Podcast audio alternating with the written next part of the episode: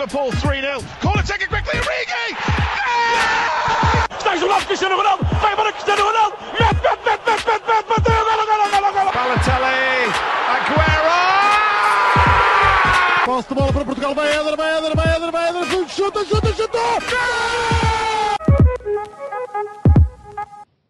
Olá, sejam muito bem-vindos a mais um episódio do podcast O Sparenca. Na minha companhia está João Gil eh, e Miguel Rocha não está cá devido a Milão. Decidiu ir dar uns passeios. O meu nome é João Blanco e devia ter dito isto primeiro, mas passou-me, exatamente. Exatamente, porque ninguém sabe. A este ponto do campeonato, toda a gente sabe que o Sparenca é um projeto de um homem só, não é, Gil? Não podia discordar mais. Claro. Eh, portanto, hoje estamos só dois. Não há convidado. Portanto, epá, não há aqui nenhum foco exterior à conversa. E não tínhamos tema. Portanto, este episódio vai ser algo extremamente improvisado, de forma a que decidimos recorrer aos nossos milhares de milhões de seguidores fiéis que nos puseram algumas perguntas e alguns temas bastante interessantes. Nós não fazemos isto mais vezes porque, se calhar até pedimos adotar um formato de responder no Instagram, por exemplo, que até acho bastante interessante, mas nós não fazemos isto mais vezes porquê? Porque nós gravamos isto normalmente três dias antes do episódio sair. Portanto, a atualidade das perguntas às vezes pode ficar um bocadinho enviesada, mas por acaso as duas nem acho muito preocupantes e até são meio que intemporais no espaço, no período temporal em que este episódio vai sair. Portanto, começando aqui por uma pergunta do Inside Futebol, em que ele pergunta basicamente sobre a- uma possível dupla ou trio de centrais para a seleção nacional. E fala aqui de António, Ruben Dias e Gonçalo Inácio. António, eh, estava a faltar o apelido Silva. Isso.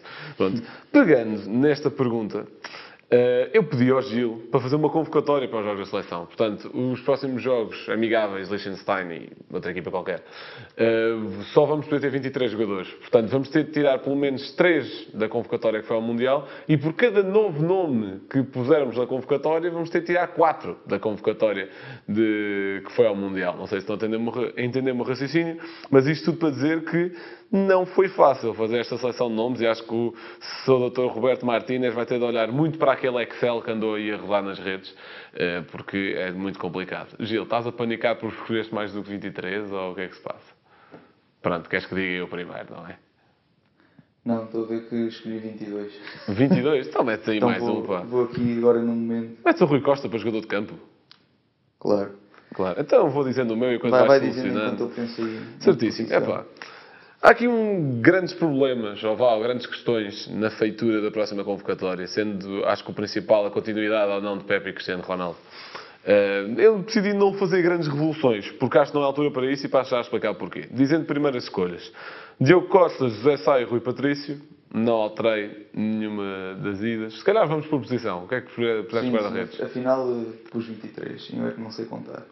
Sim. Eh, Isto para a engenharia dá jeito. Estou em engenharia não sei contar. Sim, sim, sim. Eh, O que é que tu disseste? Desculpa. Eu disse Diogo Costa, José Sá e Rui Patrício.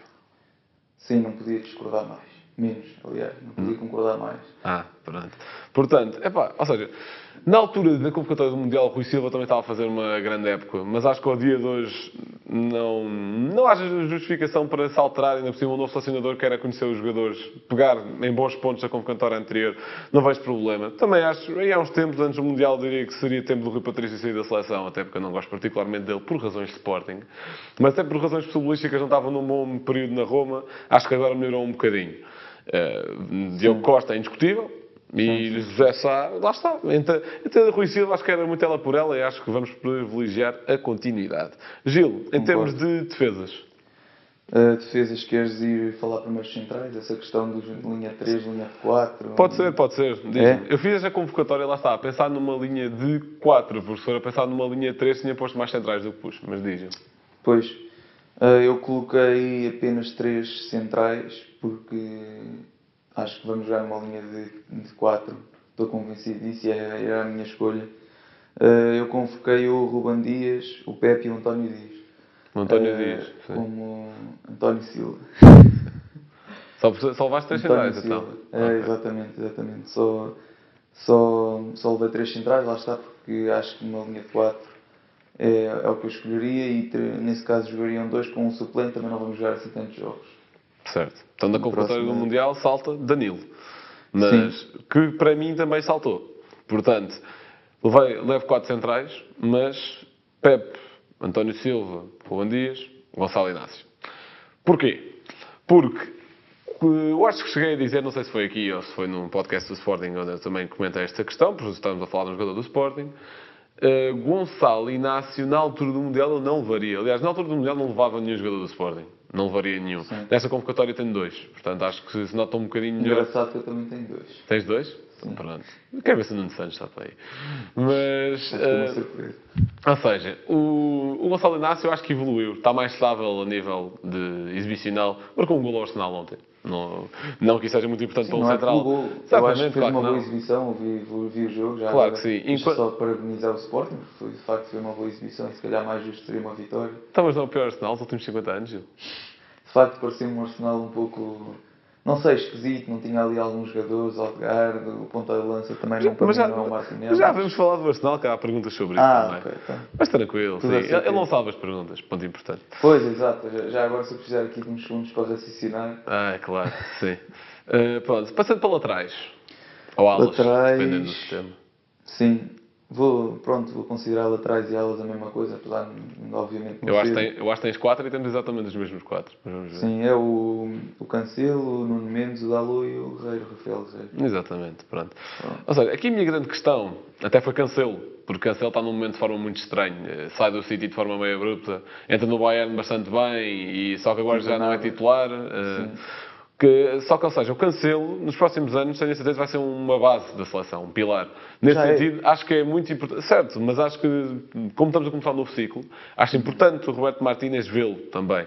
Se não, estive aqui muito indeciso com o João Mário do Porto, porque também está, acho que está a um bom nível exibicional também para ser convocado e de resto laterais portugueses não vejo assim mais nada que pudesse ser convocado. Aliás, mentira, Mário Rui, que é titular do Nápoles, incrível, só que, epá, quando a competição é Rafael Guerreiro, que já tem a história na seleção que tem, vai tendo boas exibições pelo Dortmund, e Nuno Mendes, que para mim é top 5 melhores laterais esquerdos do mundo, epá, torna-se complicado. Sim.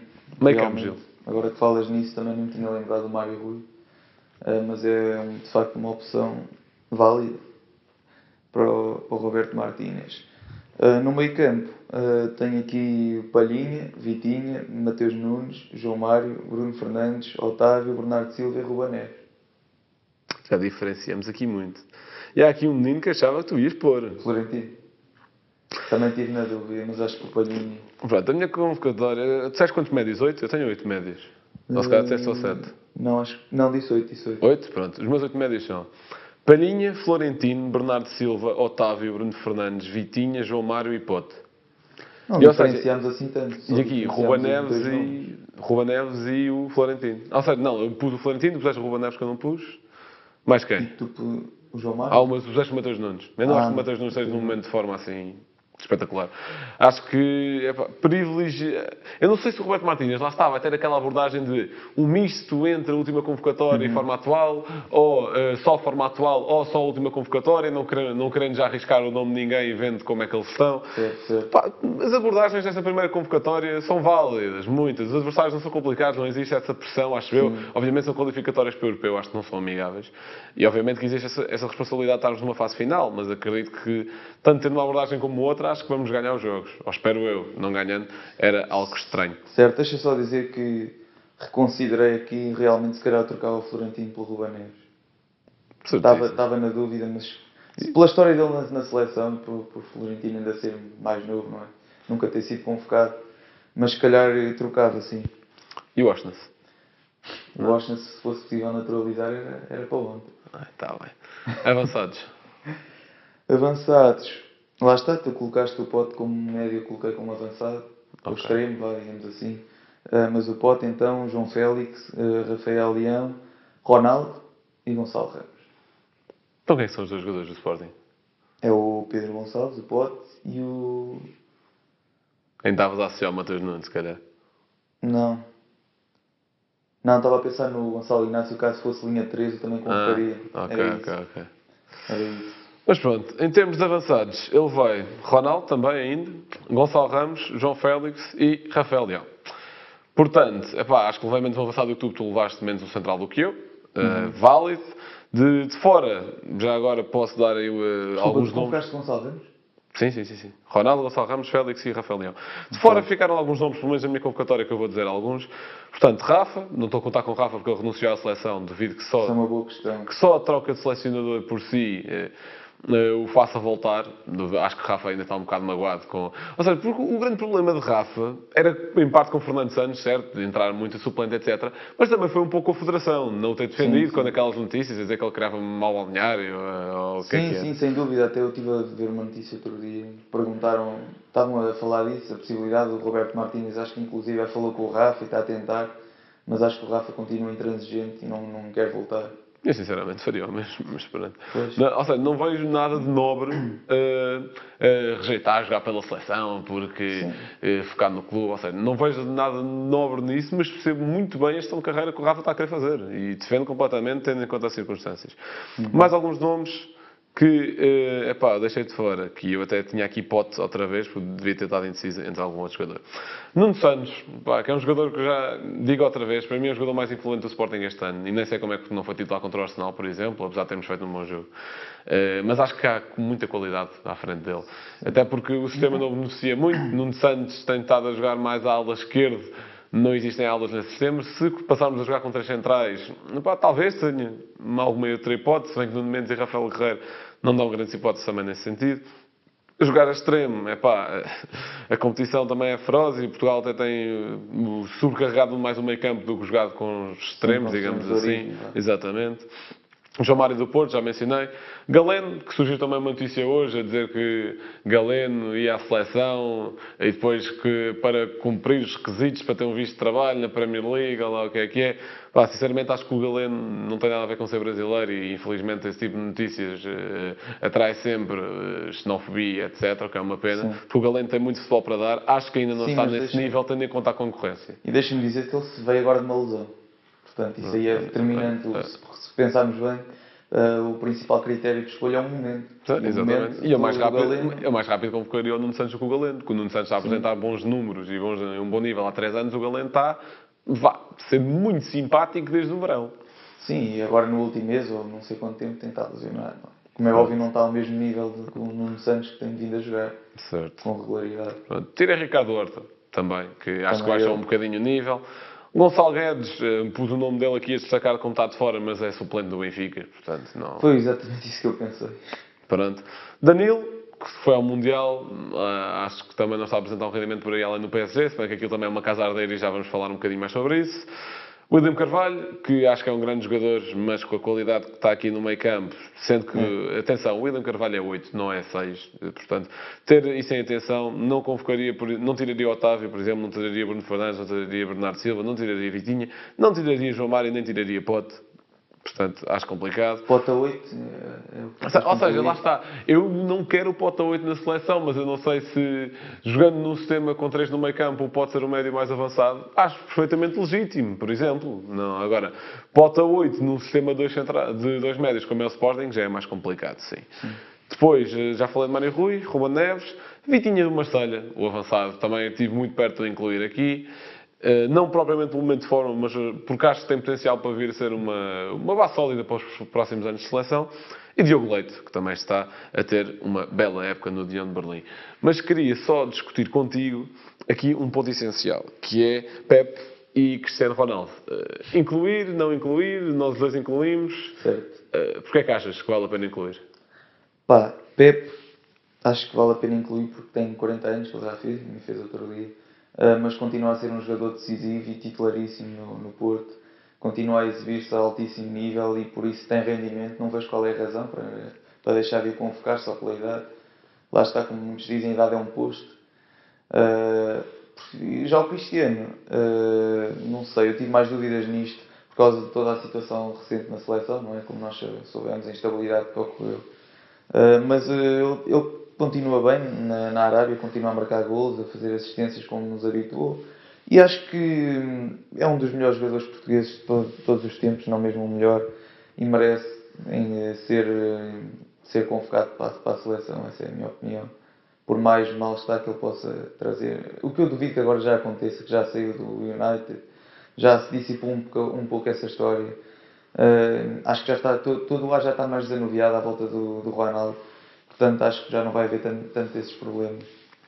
Bem, eu discordo em alguns pontos. Em primeiro lugar, Pepe e Ronaldo são dois dos jogadores mais influentes da história da Seleção Nacional Portuguesa. Ganharam os dois únicos títulos que, que a Seleção já venceu e sendo nos dois peças fundamentais. Não acho que seja por isso que devem continuar a ser convocados, porque Pepe era dos melhores centrais do mundo, mas não é agora. Ronaldo era, é dos melhores jogadores da história, mas não é agora. Uh, e acho que é preciso ter o um momento de forma em conta. Porquê é que eu acho que eles os dois devem continuar a ser convocados? Porque ambos, em primeiro lugar, ambos ainda apresentam mínimo rendimento regular. Pepe é titular no Porto, agora tem tido um bocadinho de problemas físicos nos últimos tempos, mas se estiver bem, acho que tem todas as condições para continuar a ser titular da seleção e ajudar a integrar, por exemplo, um Gonçalo Inácio ou um Diogo Leite, ou ainda mais um António Silva, se bem que o António Silva já jogou Mundial.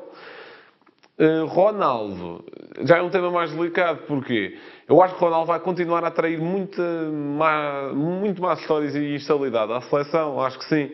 Porém, acho que a culpa não é dele. Acho que, acho que é muito da malta, não só comunicação social, mas muita comunicação social, nacional e internacional, que se alimentou à volta do Ronaldo durante o Mundial. E acho que vai, agora que ele está na Arábia, não dá para alimentar-se tanto, porque, enfim, nem toda a gente quer saber. E agora, se ele for voltar a ser convocado à Seleção Nacional, é pá, sei lá. Epá, que inventaram durante, tanta treta durante o Mundial, eh, quase que se faltava dizer que o Ronaldo apontou uma arma ao Fernando Santos quando soube que ia ser suplente para o Gonçalo Ramos. Epá. Inventaram tanta treta que eu tenho certeza vão continuar a inventar. Acho que a culpa não é dele. Se a culpa não é dele, não é ele que merece levar com as consequências. Acho o Ronaldo um excelente líder. Acho o Ronaldo um excelente profissional. De, esta questão toda do United esteve mal, teve em muitos pontos, já discutimos isso. Uh, acho que em nada tem que ver com a seleção. Acho que devemos analisar o caso Ronaldo na seleção como um caso isolado, como aquilo que foi no United. E acho que merece ser convocado, porque apesar de tudo, apesar de ser a Liga da Arábia, está a apresentar bons números, é um jogador absolutamente histórico e que pode ajudar em muito aquilo que se é para lançar as bases do futuro da seleção. Mas o principal argumento para mim, para os dois continuarem, é testar. O selecionador nunca teve com nenhum dos dois. É ver se estão ok, se não estão, se encaixam, se não encaixam. Epá, se depois desta convocatória ele disser, não, Pepe Ronaldo já não me interessam, porque quer lançar aqui uma nova geração, e, epá, e pensando a longo prazo não faz sentido eles estarem aqui. Epá, Compreendo completamente. Mas nessa primeira convocatória acho importante eles estarem. Portanto, passando para outra pergunta. Portanto, o nosso caro colega de Projeto Ixan, mas que só escreve a newsletter, pergunta-nos, e vais começar tu, o que é que acham da possível saída de Gonçalo Ramos no final da época? Tem-se vindo a falar muito, não é? Uh, de valores, que enfim, acho, enfim. Uh, Diz-me, Gil. O que é que eu acho em termos de impacto para o Benfica, em termos de impacto para o clube que o comprar, para o futebol português? O que tu quiseres. Acho que mais uma perspectiva do Benfica, podes dar mais uma perspectiva do Benfica, acho. Uh, pronto, então. Uh, Benfica vender, o... vender, é isso? Espero que não. Uh, obviamente que financeiramente seria um encaixe extraordinário para o, para o Benfica. Está-se até, inclusive, a falar de aumentar o contrato, estender o contrato, que acho que até 2025, com cláusula de rescisão de 120 milhões. Já, já falamos aqui dos 120, não é? O costume no, no Benfica. Eh, mas está-se a pensar estender para, o, não sei para que valores, mas deduzo que seja para 150, como foi com o Darwin na altura. Uh, e acho bem que o Benfica faça isso, assegure o jogador, aumente-lhe o salário pelo rendimento que ele tem tido, acho que merece, uh, aumente-lhe o contrato. E eu não gostava nada que saísse, mas obviamente que uh, pelos, pelo ponto de vista financeiro seria uma enorme mais-valia para o clube. depois de uma acho que são três passivos com, com valores negativos. Apesar de não estar preocupado porque os valores negativos têm-se conseguido reduzir em, em termos de salários para, o pessoal, têm-se reduzido significativamente. Só no último mercado de verão foram 15 milhões de redução de salários. Uh, no, nos atletas ou em toda a estrutura? Não, em toda a estrutura. Hum. Uh, não, sei até quanto é que isso, não sei até é que isso é bom a longo prazo, mas sim. Pronto. Uh, foi, mas está a ser um, feito um bom trabalho em termos de gestão financeira do clube, penso eu. Este, esta janela também foi, penso, 15 milhões de prejuízo, uh, ainda sem contar com a entrada após os oitavos de final da, da Champions e com o dinheiro do, do Enzo, obviamente, que uh, vai, vai dar para, para, alimentar grande parte desses prejuízos, espero eu. Se não houver maroscas, acho que vai, vai, ser, vai ser bom pronto, para, para, para os cofres do clube, vai estabilizar. Uh, mais, o, mais os 10 milhões de entrada na, nos oitavos, mais agora, mais 10 milhões de entrada para os quartos. Portanto, só, só de Champions mais 20 milhões do que, do, do que já tínhamos recebido até agora. Uh, portanto, obviamente em termos brutos, uh, se formos a fazer uma contabilidade de 140 milhões, mais ou menos, em termos brutos, porque depois há sempre descontos né, no caso do Enzo, uh, acho que a saúde financeira para o Benfica para, durante bastante tempo não tem necessidade, obviamente, de, de vender. E vamos lá ver o que o Benfica ainda faz nas Champions, não é? Uh, mas não tem necessidade de vender, se calhar, nos próximos tempos, e por isso mesmo uh, parece-me que vender o Gonçalo Ramos no verão seria um erro, uh, e no caso de, de, acontecer, só pela cláusula, e aqui é mesmo só pela cláusula. 120, ou a cláusula que for na altura.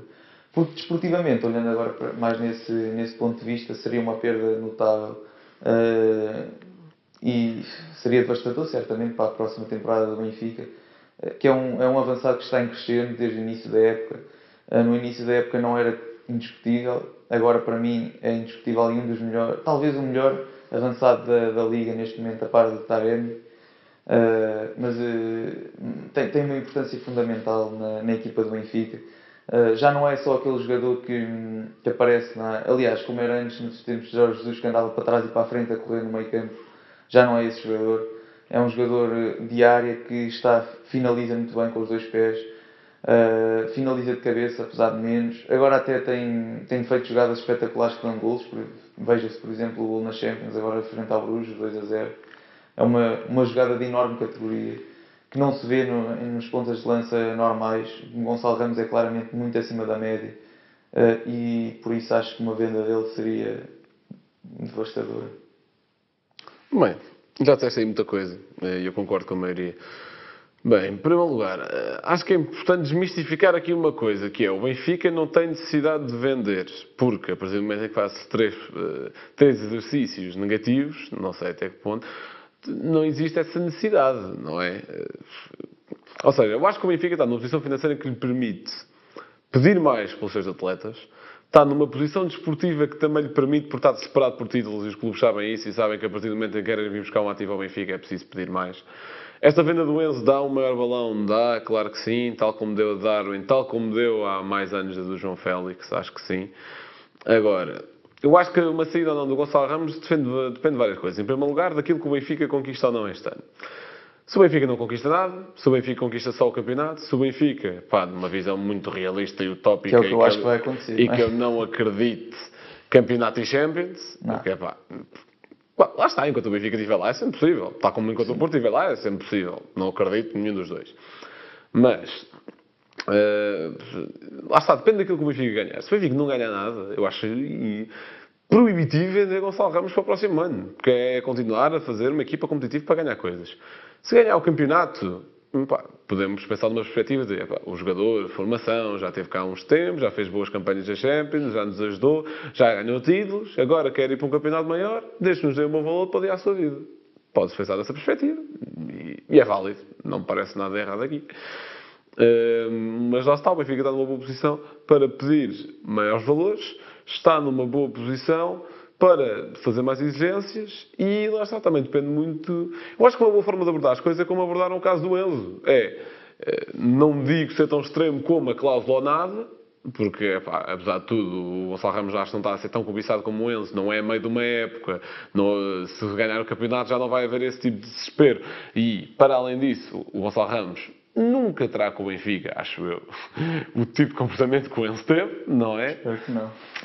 É, portanto, Mas lá está, esticar um bocadinho o preço, o Benfica está em posição para isso e lá está, e admirem de muitas aspas a capacidade da estrutura do Benfica para fazer isso, visto que a do Sporting, no, carro, no caso do Porro, portou-se bem, mas nos outros não se porta.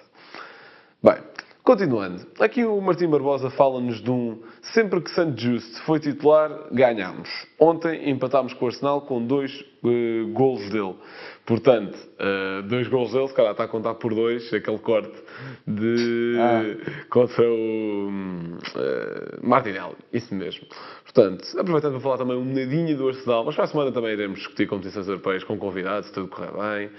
Um, Gil, o que é que achaste do jogo do Sporting com o Arsenal? E focando aqui na exibição de, de Sanchez. Pronto, deixa só contrariar já aí essa pergunta, apontar um erro, porque o, a pessoa que eu, desculpa, não apanhei o nome. Martim. Ok, o Martim que fez essa pergunta.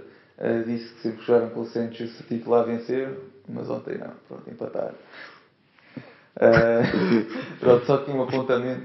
Sabes que o Uh, Sportingista alimenta-se muito de vitórias morais, não é, Gil? Aquele- Aqueles lagartos, não, não pode ser.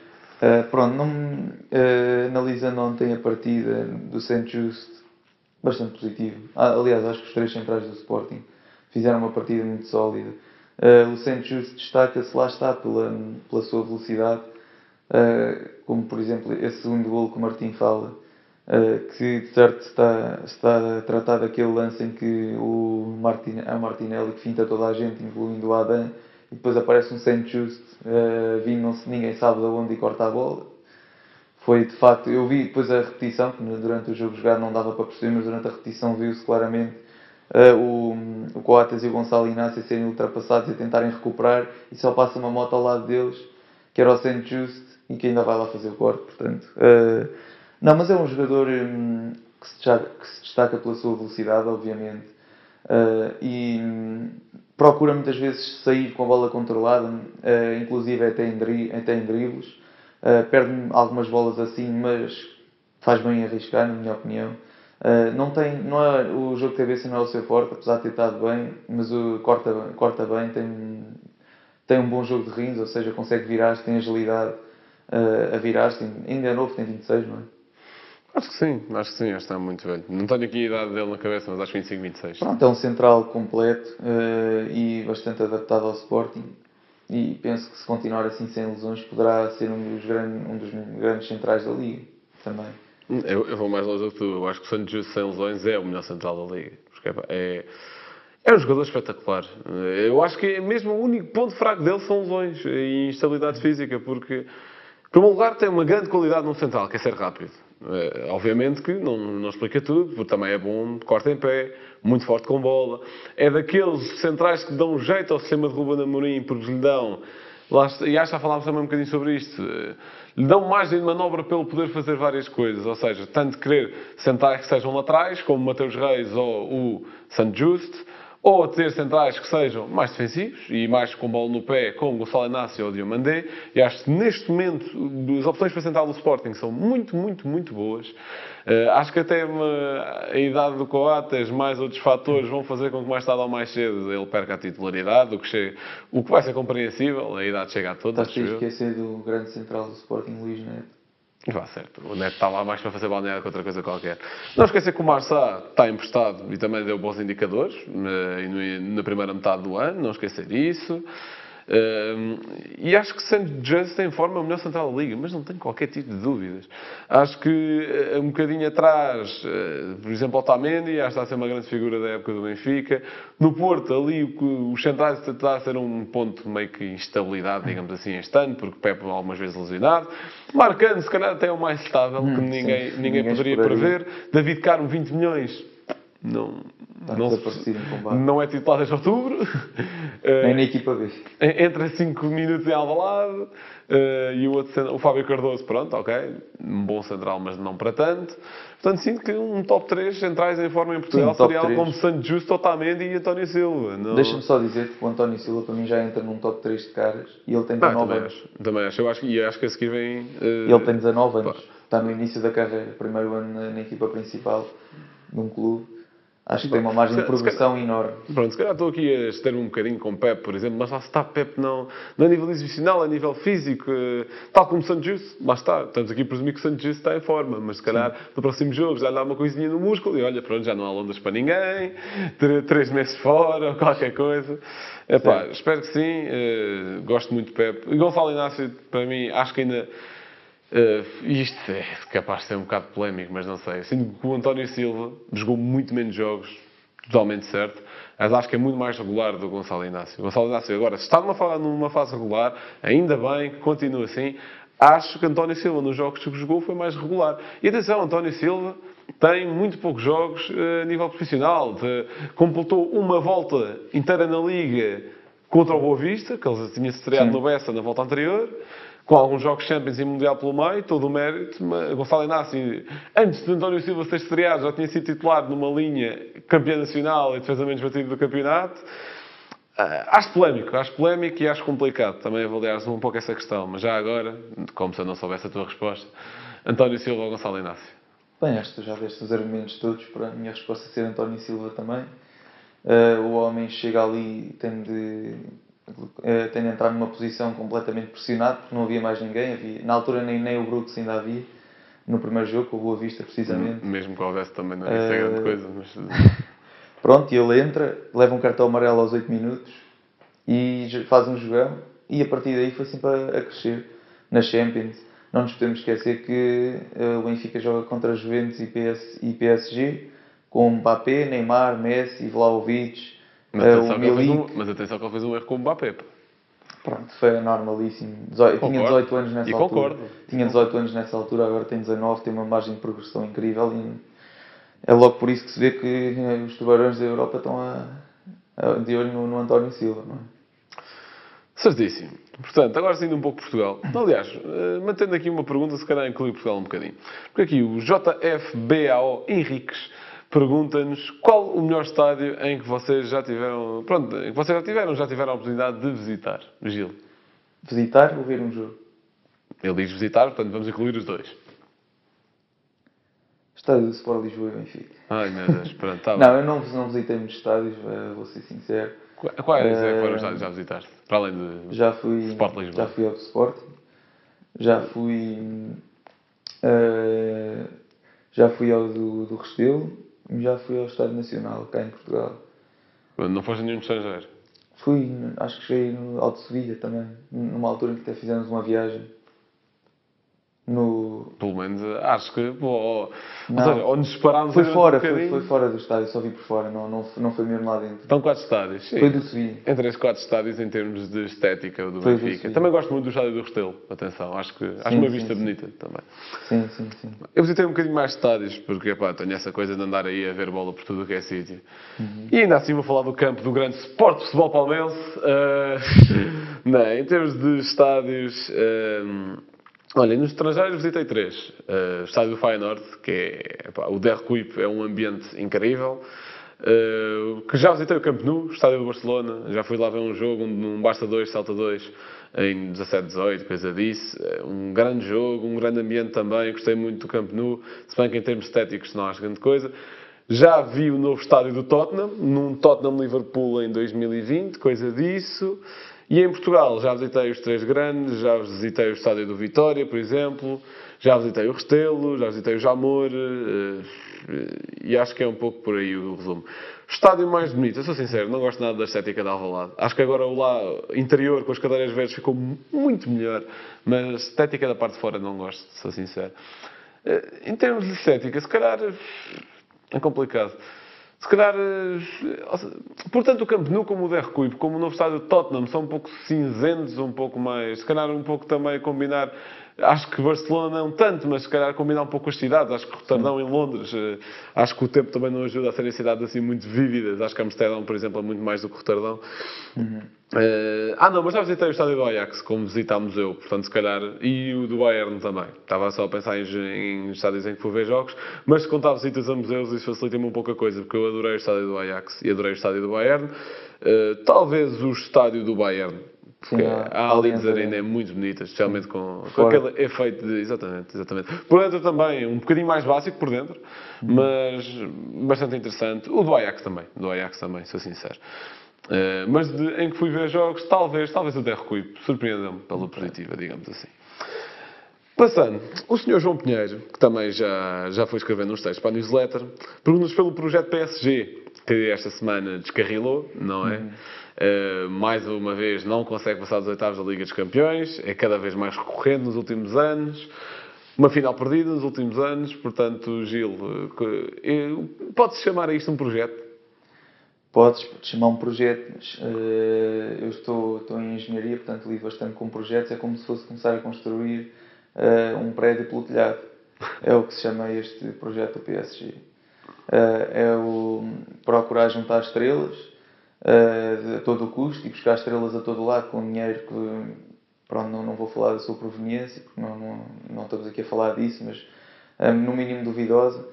Uh, e, e é, é basicamente é isso. E, e depois chegamos a um, chegamos a um ponto em que eh, as estrelas se juntam todas, cria-se ali um, um ego, um, um, um balneário em que toda a gente tem um ego inflacionado, um ego enorme, eh, em que ao mínimo, à mínima questão de um fica no banco já se cria todos os problemas de balneário.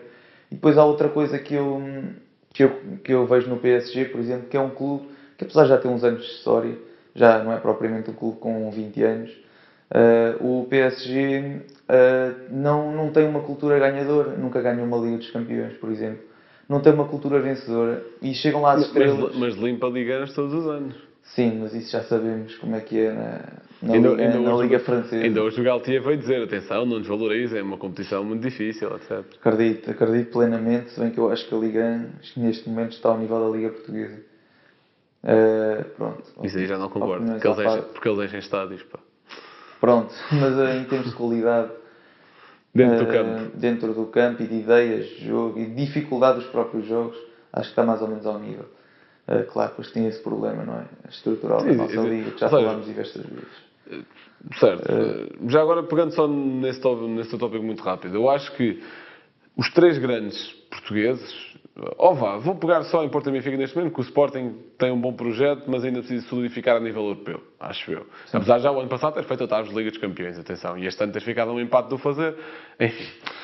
Hum, eu acho que Porto e Benfica, Benfica mais este ano, e o ano passado também, ok, o Porto tem sido recorrente nos últimos anos, acho que se batem tão bem com grandes europeus como se bate, por, por exemplo, o PSG.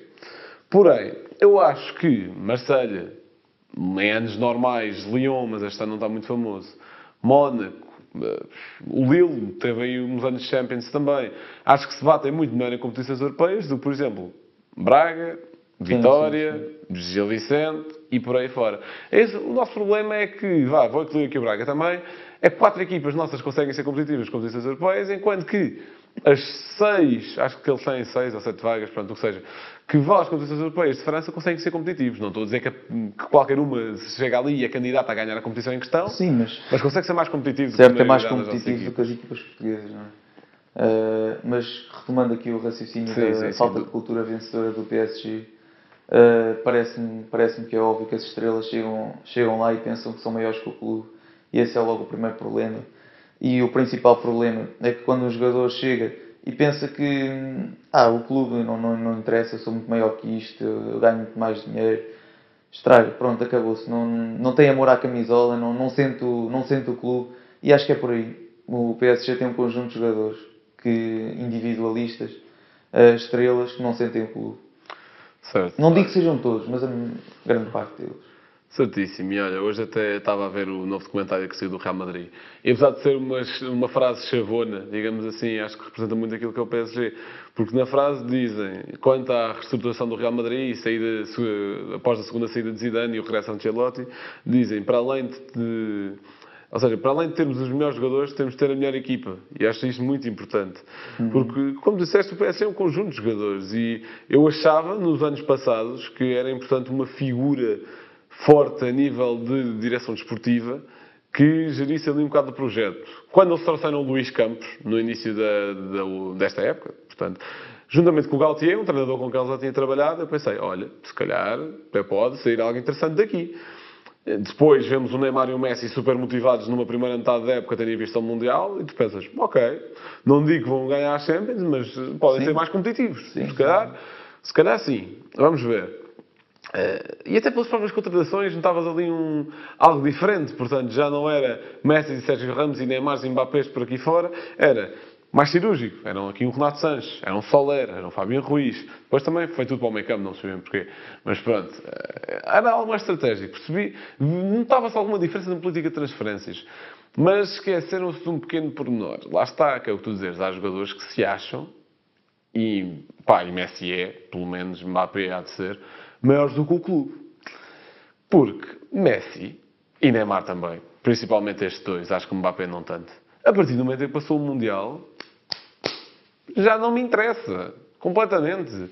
E isto até, eu até podia entrar aqui em muito aquilo que podia ter sido ou não a carreira de Neymar. Mas é pá, a partir do momento em que um jogador eh, passa mais de metade dos seus bons anos na Liga Francesa não consegue ganhar uma Champions lá, que era esse o grande objetivo do projeto. E, epá, sempre que chega fevereiro está misteriosamente ilusionado no Carnaval ou para o aniversário da irmã, ou que seja. Este ano, por acaso, até foi algo mais grave do que costuma ser nos anos anteriores. Mas, é pá, é algo sempre estranho, ou não? Eh, Enfim, notou-se ali uma grave que- queda de rendimento e lá está. E depois também são coisas como no processo defensivo, são menos três, não é? Nem Neymar, nem Messi, nem, nem Mbappé defendem, não é? Porque podem, não é tipo o Anthony no levar 7-0 também não, não gosta de defender, é porque acho que, eu acho que qualquer jogador tem de defender, mas eh, dão muitas valia, mais valias a nível ofensivo, não é? Lá está, pensam que são maiores que o clube, não, não têm responsabilidades com, com outra parte que é defensiva. Exatamente, exatamente. Acho o PSG, se calhar esta figura de Luís Campos, e se calhar com mais uns anos, acontece ali algo muito bom. Não esquecer que foi preciso uns anos de construção no Mónaco e uns anos de construção no Lille para aquilo dar certo. Mas lá está, aqui também se tem mais recursos e com mais recursos vem mais pressão. Vamos ver, vamos ver como é que a coisa corre. Donnarumma também tem estado abaixo do rendimento, por exemplo. É. Mas é Certíssimo. isso. Bora. Agora, para acabar, eh, aqui uma última pergunta. Havia mais me, perguntas, mas acho que estes eram assim os grandes temas. Também falaram aqui. Um Luís Correia pergunta: seria interessante falar no estádio de como o Sporting o pode melhorar? Epá, Luís, muito sinceramente, respondendo rápido, eu acho que é demolir. E fazer uma coisa a sério. Sem fosso, Ai, pá, com um Alvaláxia que poderia ser perto do estádio, mas não colado, que eu até gosto bastante do Alvaláxia, sou sincero. É pá, sem os azulejos e pá, sinceramente sem ter nada a ver com o Taveira. Nada, nada, nada, nada. Tudo o que a ideia dali correu mal. Aquele estádio é. Pá, se deixássemos o estádio exatamente igual ao que foi definido para o Euro 2004, é um estádio mau. Não, não há volta a dar. Aquilo era sem fosso, cadeiras verdes foi uma excelente iniciativa desta direção, só para não dizerem que eu critico sempre. Muito bom, sou sincero. É pá, eu acho que Só faltam forma- as luzes. eu acho que, sim, epá, metam lá o lance do Benfica também, e DJs Não e contratam tal. ao Kamala, não é? E, epá, olha, e aqui sou sincero, vou dar um bocadinho de mão palmatória, porque eh, o senhor DJ Kamala, não sei se ouve os nossos episódios, mas utilizou a espetacularização do futebol da forma como nós dissemos devia ser dito, ou seja, Verdade. Não chegou lá e não foi passar o Pedro Sampaio Sim, e qualquer coisa, ele E chegou o lá e pegou Samba de Janeiro, ou o We Will Rock e o Till I Kalev, que passa sempre antes dos jogos do Benfica, Foi. blá blá. Ele pegou em cânticos do Benfica para Sim, chamar a malta e criar ambiente. É importante dizer que ele é, o DJ Kamal é do Benfica, assumidamente. Ah, e, claro, e, eh, e entrou numa. Foi a direção que o convidou, como é óbvio, e com, já com esse objetivo, não é? Ah, também foi um trabalho conjunto entre ele e a direção. Certo? E, acho que é bem feito. Gosto muito mais disso Sim, do sim. que luzes com voz off 5 minutos antes do jogo começar. Epá, não, isso não me diz nada, sou sincero. Uhum. Mas pronto. Última pergunta, outra vez do Ixan, mas era um tema internacional, portanto decidi decidi deixar para o fim, que é com a polémica de Kyle Walker, quem é que pode ser a alternativa no 11 do City? Não sei se estás a par do que é que aconteceu. Sim, sim, sim. Pronto. Aquela no cena pouco lamentável. Exato. Uma cena pouco lamentável que, em termos morais, não é bom de certeza, porque o senhor é casado. Sim, Eh, e em termos legais, vamos lá ver, não é isso, não, é, não cabe a nós avaliar. Mas, eh, sendo que o senhor Cancelo decidiu ter ali uma cena grave com o City e agora o Walker também está meio estranho não sei até que ponto. eh, em primeiro lugar, não sabemos até que ponto é que o vai afetar mentalmente, não sabemos até que ponto é que o próprio City o vai pôr de parte. Duvido, mas pelo menos a nível mental acho que vai ter alguma influência. Portanto, Gil, o que é que Certo. achas e quem é, que- quem é que o City tem de alternativas, não é? Pois, pensando agora assim no plantel do City, o que é que se poderia ali, ali arranjar? Pois o Zinchenko também já lá não está, que se calhar fazia agora a falta. Vai, vai ser campeão da Premier, não é? Pois, em princípio, se correr bem. Ah, pois não sei, jogar com uma linha, com uma linha de 3, talvez e depois jogar com, com ah, extremos em vez de laterais na ala. Ui. Vai lá propor isso ao Guardiola, vai. Não sei, porque ele- eles lateral esquerdo também têm quem? Eles agora, quem tem jogado na ala- lateral esquerda É é o o, Ake. é o. E depois o Rico Lewis até tem impressionado bastante na direita. Então, eu podia fazer uma linha 3, pronto, Ruben Dias, Akanji, Akanji e o, e o, Ake? o Aki. Exato, e depois colocar nas alas, por exemplo, de um lado o, Foden e do outro o Marrez. E, Ai, cara. Não, e não dar tanta necessidade de, Eu de sinceramente, descida. eu sinceramente acho isso um pouco futebol total a mais para mim.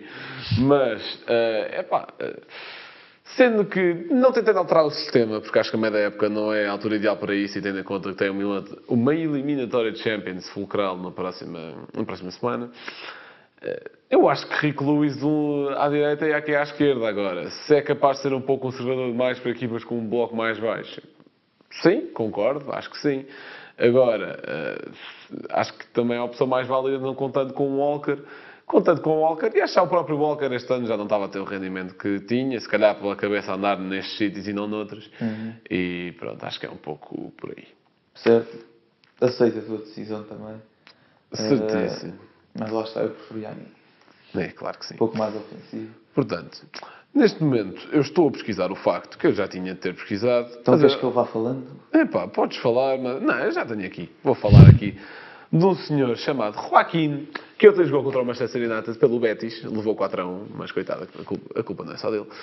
Portanto, este senhor eh, estreou-se no futebol profissional em setembro de 2002. Portanto, para termos aqui uma ideia da longevidade. Representou o Betis, o Valência, o Málaga e a Fiorentina. Eh, É o jogador com mais jogos europeus pelo Betis, 39. Eh, É capaz de ter mais jogos europeus pelo Betis do que o Sporting nos últimos 10 anos. Não tenho ideia, não faço ideia como é que são as estatísticas, mas é capaz. Portanto, isto nas, nas competições UEFA tem 13 golos. Eh, ou seja, aliás, ou seja, ele tem tri- 39 jogos europeus pelo Betis, mas tem 100, lá está, na, na carreira. Portanto, definitivamente mais do que o Sporting. Eh, 13 golos nestes 100, nestes 100 jogos e é o jogador mais velho de sempre a marcar na Liga Europa. Portanto, aqui um- uma mensagem para um dos poucos românticos que ainda há por aí no futebol. Gil, Certo. tua declaração semanal do Benfica. Certo, também aqui um bocadinho arranjada a, a martelo, porque também cheguei, cheguei aqui um bocadinho em cima da hora hoje. Sim, sim. Uma pessoa, Hoje. uma pessoa trabalha, não é? Sim, quando o Rocha, quando não chega atrasado, chegas tu, não é? Pronto, é uma frase do Ronaldo eh, que ele hum, disse depois da, da derrota agora um 0 contra o Alitar, não foi? Sim, sim, sim. Que ele disse, Foi o dar, de, de Nuno Espírito Santo. sim, que ele estava a dar autógrafos e disse a, um, a uma pessoa larga o telemóvel e agarra a camisola. Porque, pelos vistos, essa, essa pessoa estava mais a pensar no telemóvel e ali a não sei fazer o quê. Eh, e o Ronaldo não gostou e, e acho que isto é um apelo, não, não propriamente pela situação, mas é pá, largar um bocado o telemóvel, ver futebol, estás ali perante uma lenda eh, daquele, daquele calibre.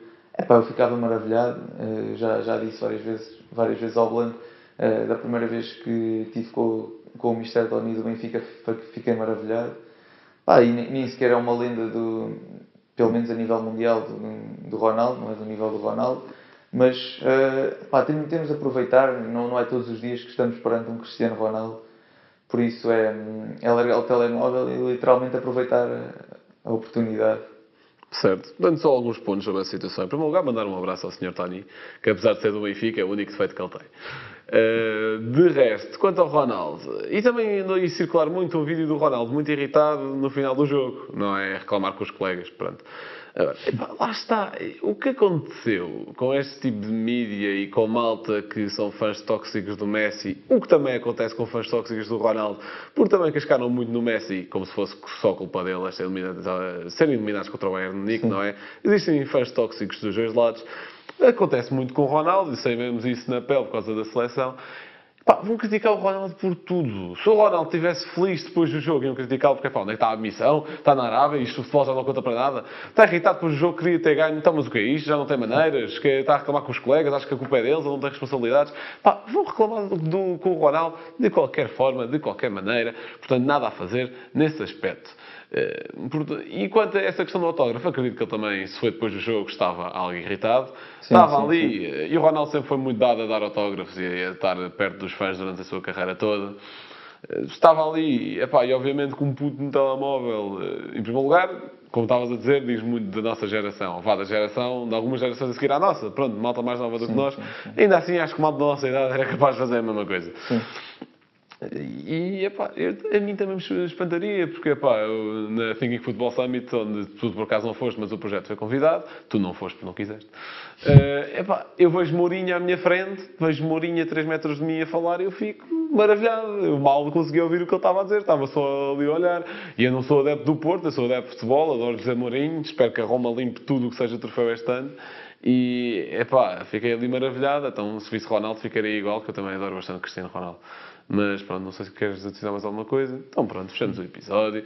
O episódio é mais curtinho, para terem mais tempo de ir ler os textos da nossa newsletter. Para nos próximos tempos vos podemos chatear mais com episódios com convidados. E não esquecer que dia 8 de Abril, a meio de fim de semana de Páscoa, fazemos anos, 3 anos de projeto. E vamos ter aí um episódio especial. Vamos ver ainda com o convidado, mas acho que vocês vão gostar. E pronto, eh, muito obrigado por terem ouvido e até à próxima. Certíssimo. Vamos lá, vamos lá, que temos nos despachar. 3-0. Corner taken quickly, Origi! Está isolado Cristiano Ronaldo. Vai embora Cristiano Ronaldo. Mete, mete, mete. Balotelli, Aguero! Posse de bola para Portugal. Vai Éder, vai Éder, vai Éder, vai Éder. Chuta, chuta, chuta. Gol!